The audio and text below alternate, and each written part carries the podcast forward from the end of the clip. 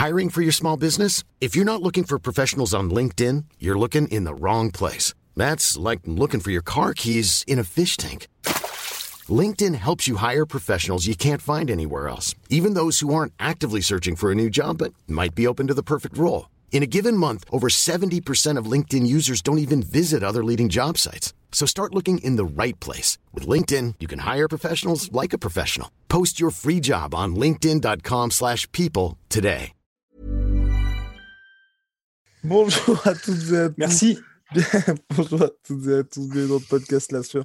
Bonjour mon cher Russ. Alors on va parler toujours, toujours au rendez-vous, on parle aujourd'hui de Mr. Cody Garbrandt qui s'est incliné dans les grandes largeurs face à Rob Font. Un premier round encourageant, bon changement de niveau. On voit ce Cody Garbrandt toujours un petit peu plus, un petit peu plus sage, moins impulsif que lors de son époque chez Team Alpha Male.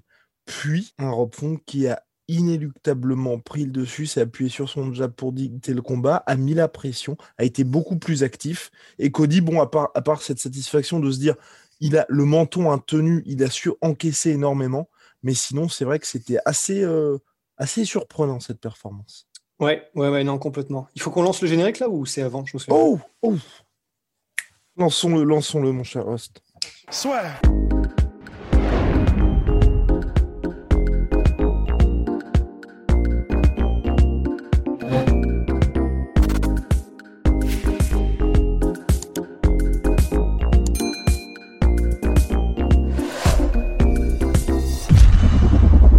Ouais, non, c'était très étonnant. En fait, si moi, ça m'a fait un petit peu mal au cœur parce que j'ai eu l'impression, surtout, tu sais, depuis, euh, les, autres combats, les autres défaites de Cody Garbrandt, on a surtout eu l'impression que les défaites étaient dues au fait qu'il n'avait pas pris les bonnes décisions en combat, c'est-à-dire qu'il a laissé parler un petit peu euh, sa rage euh, quand il se faisait toucher face à Pedro Munoz, face à TJ Dillashaw, où il a, pris les, moins bonnes décisions, il y est allé genre full blast pied au plancher, et du coup, en fait, il n'a plus combattu intelligemment à partir de ces moments-là.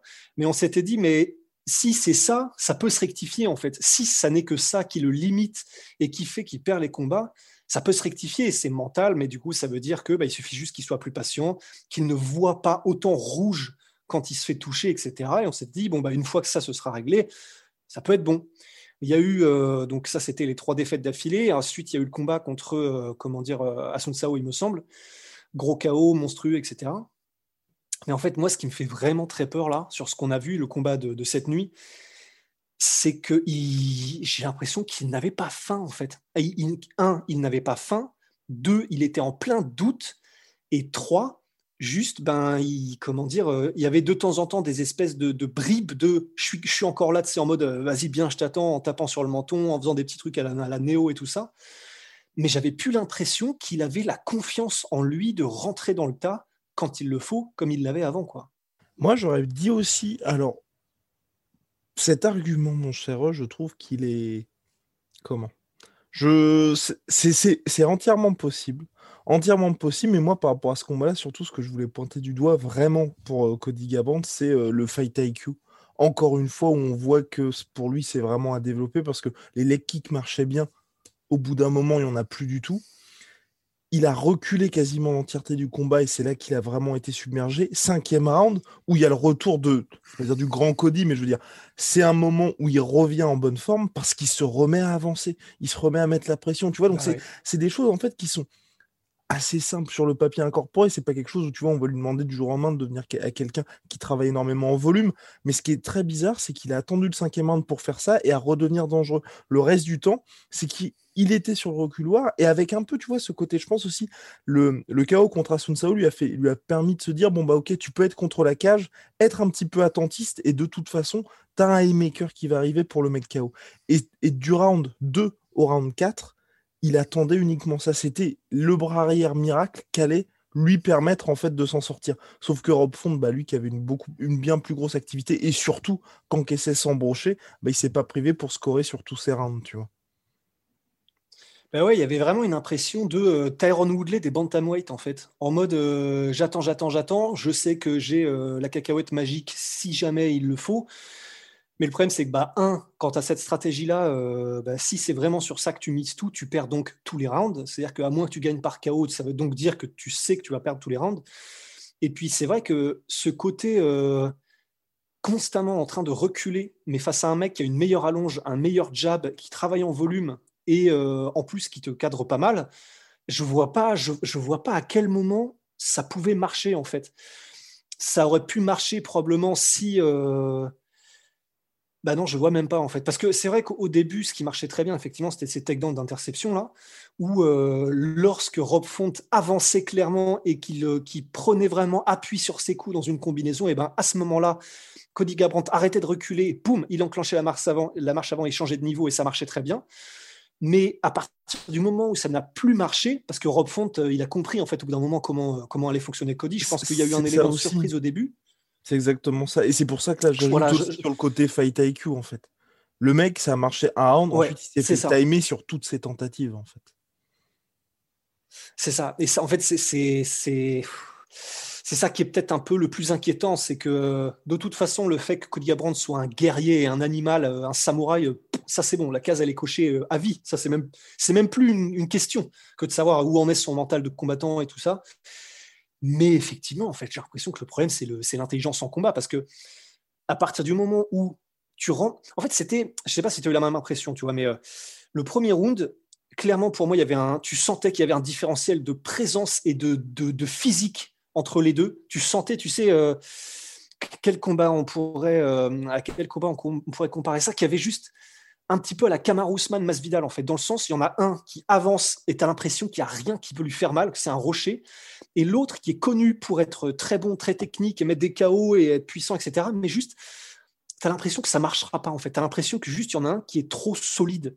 Et en fait là, j'avais un peu cette impression-là, j'avais l'impression que Rob Font, son avancée, elle était inéluctable et que Cody, tant qu'il serait sur, cette, euh, sur ce, mode un petit peu reculoir, j'y vais, mais c'était jamais le premier à commencer. Cody Gabrandt, c'était, il prenait d'abord le jab et puis ensuite, à la limite, il commençait une combinaison, mais il était tout le temps en retard. Il était tout le temps un coup de retard sur ce que faisait Rob Font, en plus d'être, euh, sur le couloir. Donc, euh, ça, comment dire, il y avait vraiment une espèce de notion de, il y en a un qui est en train de se faire marcher dessus en fait, et pourtant c'est celui qui était puissant, explosif, etc. Et du coup, pour revenir à ce que tu disais, euh, au niveau de l'intelligence de combat, bah, à partir du moment où la surprise ne marchait plus, Rob Font était en mode Ah, bon, ok, d'accord, c'est Cody Garbrandt, mais visiblement, il veut me mettre au sol, il veut me machin, il veut me maintenir et il veut marquer des points au sol. Bon, bah dans ces cas-là, je vais modifier un peu mon approche, je vais être un peu plus précautionneux lorsque je m'engage, puisque je sais qu'il va changer de niveau. Et à partir de ce moment-là, donc à peu près le second round, si je me souviens bien, bah, il n'y a plus rien qui est passé en fait. Et là, comme tu le disais, il n'y a rien qui changeait, à pas jusqu'au cinquième round où, et effectivement, ça a fait une grosse différence, où Cody Gabrandt a décidé d'être celui qui engageait. Bah, en fait, sinon, c'était juste, euh, voilà, quatre rounds de redite, euh, enfin disons trois rounds, deux, trois, quatre de redite où Cody Gabrandt se fait juste euh, imposer sa loi par Rob Font.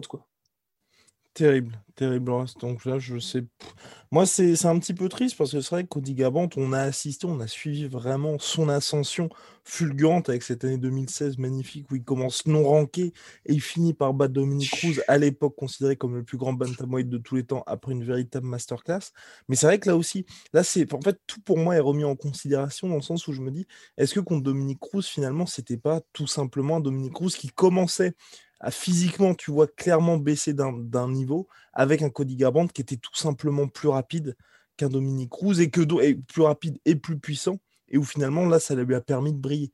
Parce que c'est vrai que là on est dans une Rust il y a eu un magnifique post fait par Rust qui a été posté sur les réseaux sociaux de la Sur avec une stat une stat quatre défaites sur ses cinq derniers combats pour Cody Garbrandt. Mm. c'est très très chaud là quand même non, c'est chaud, c'est chaud. Pour autant, non, c'est vraiment chaud, d'autant plus, comme on vient de le dire, que maintenant, il y a l'air d'y avoir un déficit de confiance et, euh, vraiment l'injection d'un doute euh, dans les veines de notre animal, tu vois. Pour autant, je pense que ça ne remet, personnellement, je, pense que ça remet pas en question ce qu'il a fait contre Dominique Cruz, parce qu'en fait, je pense que contre Dominique Cruz, tu sais, euh, bah, comme Polygonso aime à le, à le, rappeler, tu vois, mais styles make fight, c'est vraiment les styles qui font les combats. Et la grosse différence entre Dominique Cruz, où, il, où, a brillé, et euh, des gars comme DJ Dillashaw et Pedro Munoz, qu'il a combattu après, c'est que euh, y avait quasiment aucune chance que euh, Dominic Cruz arrive à mettre KO de toute façon Cody Garbrandt. Il n'a juste pas ce knockout power, il n'a pas cette puissance dans la machine. Et en plus de ça, c'est vrai, comme Cody Garbrandt était vraiment mais en pleine confiance, et c'est lui qui véritablement avait en tête de dicter les débats. Et en plus, du coup, quand il savait, parce qu'il s'est fait toucher quelquefois contre, contre comment dire, Dominique Cruz, mais juste à aucun moment ça n'a été un danger. Tandis que c'est clair, euh, prendre un high kick de TJ Dillashaw et un high kick de Dominique Cruz, c'est pas la même. Prendre une droite de Pedro Munoz et une droite quand elle touche de Dominique Cruz, c'est pas pareil. Ça n'enlève rien à Dominique Cruz qui est une légende absolue hein, et c'est un technicien hors pair, le fils du vent et tout ça. Mais il n'y avait pas, voilà, les styles. Euh, je pense que le style était parfait pour Cody Gabrandt pour qu'il puisse briller contre euh, Dominique Cruz, parce qu'effectivement extrêmement rapide, parce qu'une anglaise absolument somptueuse, euh, Cody Gabrandt, et puis voilà, parce qu'il n'y avait, pas ce côté, cette peur du chaos, etc. Mais, mais c'était simplement que voilà, maintenant, je ne je, sais, pas, je sais pas que faire de Cody Gabrandt, en fait. Je ne sais pas contre qui le mettre, parce que donc s'il n'a plus cette fin et que là, on est sur la même pente qu'un Tyrone Woodley, ben, que faire, quoi bah, il parlait avant ce combat-là, il disait que justement en cas de victoire, il aurait les différentes options title shot, soit en bantamweight, soit en flyweight.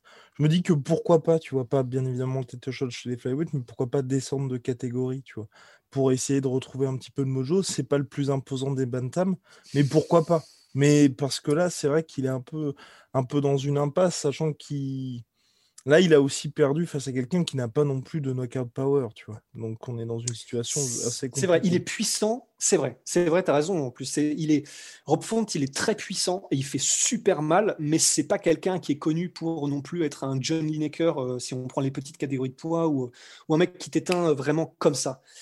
Du coup, c'est vrai, c'est vrai. C'est quelqu'un qui appuie bien, mais c'est vrai. Ben non, je ne sais pas. Je sais pas, effectivement. Peut-être en flyweight.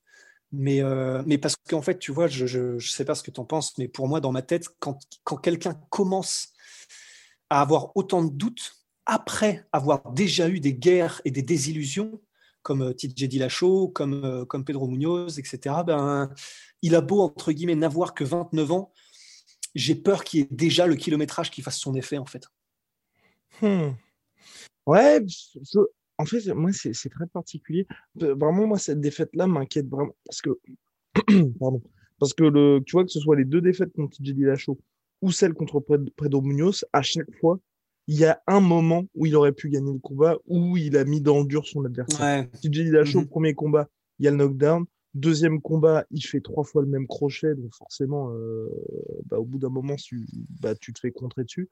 Contre Pedro Munoz, bah, il, au début du combat, il domine. Il y a ce fameux genou sauté. À un moment donné, il se fait toucher. Là, il commence à voir rouge. Mais là, c'est vraiment la première fois où il n'y a aucun moment où il met en danger le gars. Et, tu vois, c'est pour ça que moi, je te dis qu'au premier round, j'étais pas vraiment inquiet.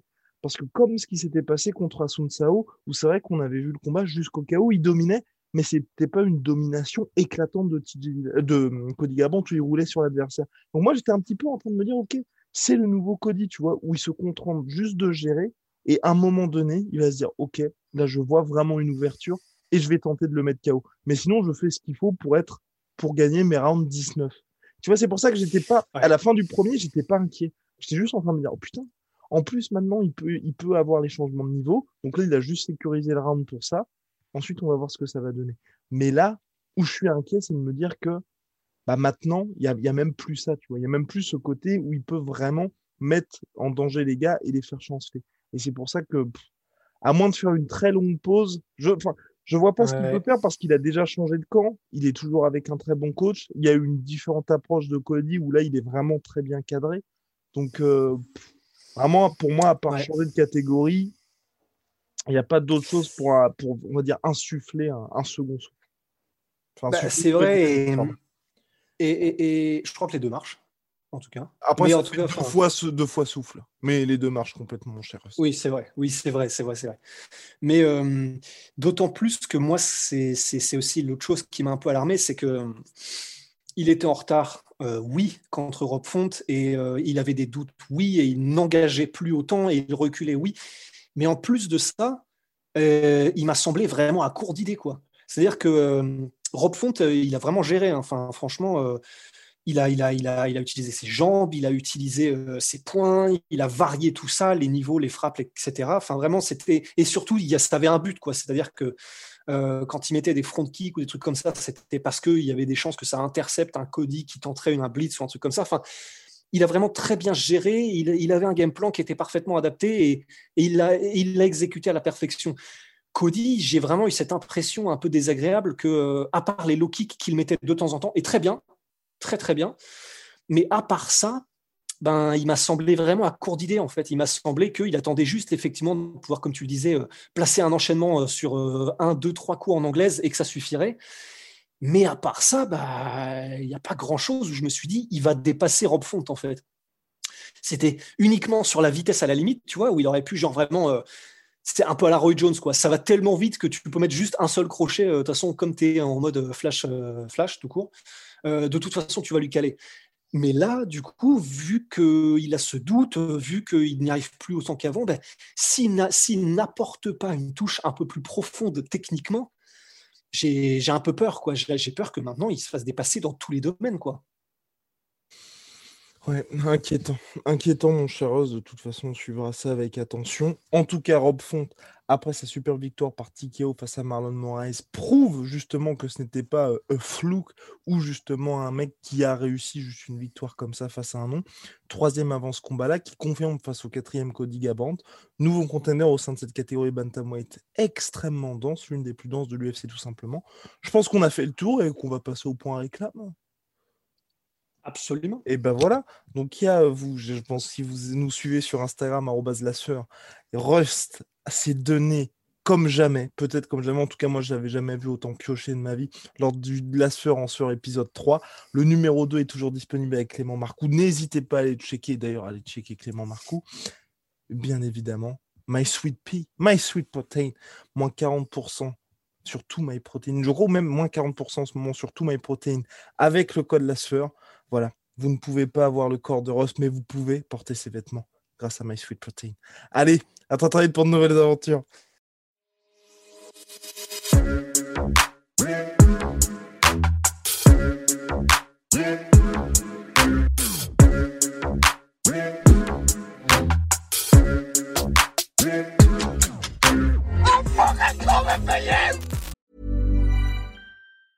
Hey, it's Danny Pellegrino from Everything Iconic. Ready to upgrade your style game without blowing your budget? Check out Quince. They've got all the good stuff shirts and polos, activewear, and fine leather goods, all at 50 to 80% less than other high end brands. And the best part? They're all about safe, ethical, and responsible manufacturing. Get that luxury vibe without the luxury price tag. Hit up quince.com slash upgrade for free shipping and 365 day returns on your next order. That's quince.com slash upgrade. Et voilà, c'est la fin de votre épisode du podcast La Sœur. Si ça vous a plu, n'hésitez pas à nous mettre les 5 étoiles sur Apple Podcast ou sur Spotify. Vous pouvez aussi nous laisser un petit commentaire, ça nous aidera beaucoup. Et si vous voulez aller plus loin avec nous, vous tapez La Sueur sur toutes les plateformes ou sur les réseaux sociaux, vous nous trouverez. Et là, vous nous écoutez très certainement en audio. On est aussi en vidéo sur YouTube, mais également sur Snapchat. Là encore, vous tapez la et on sera là. Merci de votre fidélité et à très vite pour de nouvelles aventures.